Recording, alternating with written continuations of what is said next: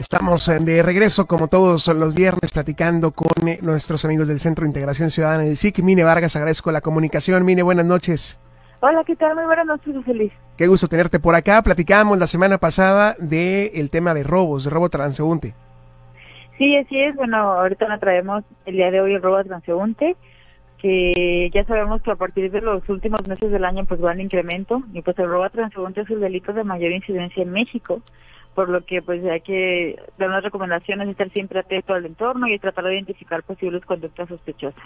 Y aquí también en la ciudad, eh, Mine, entiendo que es un delito también muy frecuente. Sí, fíjate que el 93.3% de los delitos por robo a transeúnte no se denuncia, o bien pues la autoridad no inicia una carpeta de investigación, lo que se denomina como lo que llamamos cifra negra, y esto se deduce que solo el 6.7% de los robos se denunciaron. Y en Nuevo León hubo 1.241 robos a transeúnte de enero a octubre de 2021 denunciados. 703, o sea, quiere decir un 56.6% se cometió con uso de violencia y un 538 o un 43.3% fueron sin uso de violencia. O sea, se destaca... más o menos que, eh, perdón, que el día de, al día se denunciaron 4.3 robos a transeúnte en Nuevo León. Ándale. Y me, llama la atención que regularmente decimos eh, es un robo eh, sin violencia, aquí es al revés, aquí es un robo con violencia. Sí, eventualmente en años anteriores el robo a transeúnte siempre ganaba lo que es el sin violencia, pero este año se ha incrementado el uso de violencia para quitarte el celular, la bolsa o las pertenencias que traigas contigo.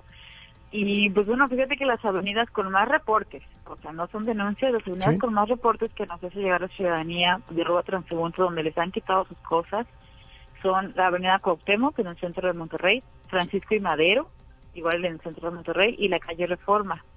Pero también me he dado cuenta que han aumentado los reportes de robo a transeúnte afuera de cajeros automáticos. Y la gente lo considera como más inseguros o peligrosos de los cajeros automáticos que están ubicados en la calle Ruperto Martínez, incluso en calle Guerrero, aquí en Monterrey y en la calle Emilio Carranza cruce con calle Washington. Aquí en estos dos cajeros automáticos ya han robado a personas y les han quitado sus cosas, por lo cual es muy importante pues traerle a los demás ciudadanos esta información para que estén muy alertas, sobre todo ahora que vamos a recibir el aguinaldo.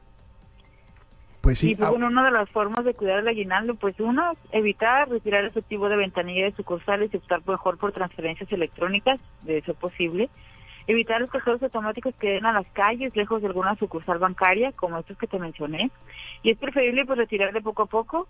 También pueden aprovechar la figura del corresponsal bancario, como por ejemplo pues la caja del supermercado, siempre que te piden retirar, a veces está más seguro retirar por ahí. Y puedes evitar subir en redes sociales tus compras recientes o regalos o anunciar que ya nos llegó el aguinaldo. Y bueno, también hay que cuidarnos mucho en la calle, hay que evitar sitios oscuros, tratar siempre de caminar en el sentido opuesto a los vehículos, porque es más sencillo que pase una moto o un vehículo y nos, nos arrebate la bolsa lo que traemos con nosotros. No responder a preguntas de extraños. Yo sé que eso suena mal o que de cierta manera pues es feo no contestarle a la gente, pero por medida de precaución, la herramienta de prevención, pues es mejor ni contestar, pues pasar de largo.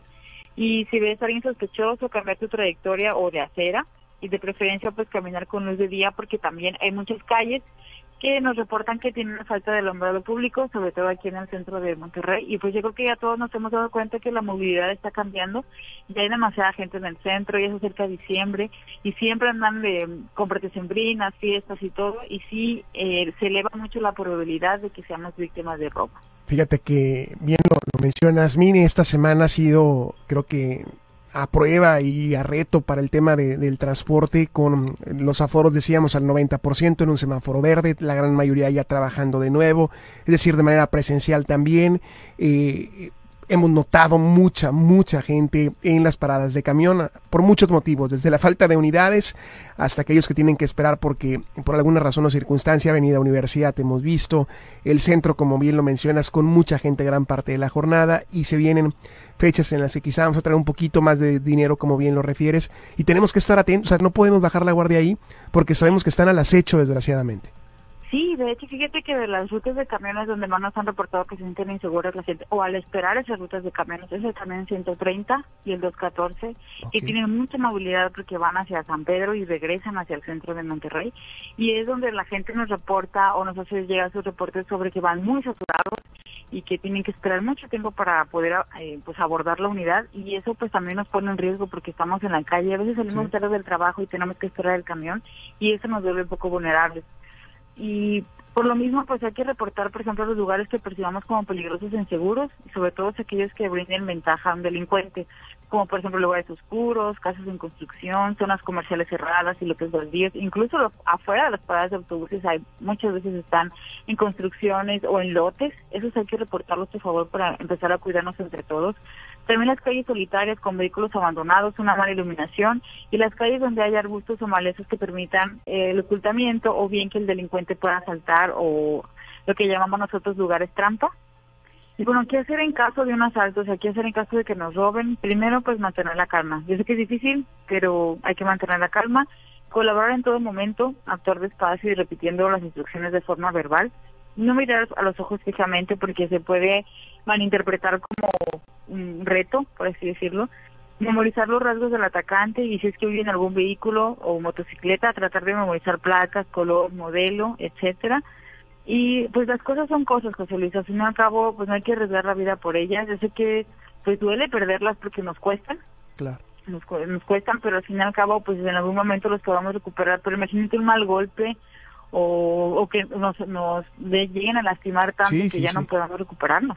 Sí, definitivamente hay que meterle tantita inteligencia eh, en cuanto a la emoción. De pronto coincido contigo, la frustración viene de, de ser víctimas de, esta gente que anda sin qué hacer o buscando cómo afectar a otros más. Entonces, sí ser, eh, en ese sentido, ser, pues ya dentro de lo que cabe, responsables en cuidar, protegernos a nosotros en ese momento me quedo con la recomendación que nos das, creo que es muy válida y ahorita que lo decías me, me queda muy claro el tema cuando vamos a pagar y que nos piden en el mismo cajero cuando estamos haciendo el pago de si retiramos dinero puede ser ahí una buena opción, es decir, no llevar mucho la atención, que no nos vean entrar a un cajero automático, aun y cuando decimos hay mucha gente, no creo que aquí me hagan algo, pues no falta quien está viendo, como ya veíamos eh, esos puntos que nos dabas en muchas avenidas donde regularmente hay mucho movimiento y se aprovechan también de toda situación y tenemos que estar atentos y en alerta. Creo que vale mucho la recomendación justamente en estos días. Mine, pues te mandamos un abrazo. Muchas gracias como siempre. Igualmente, José Luis, bueno, les agradecemos a tu espacio porque nos brindan a invitarnos en los redescuchas también y los invitamos a ser parte del SIC.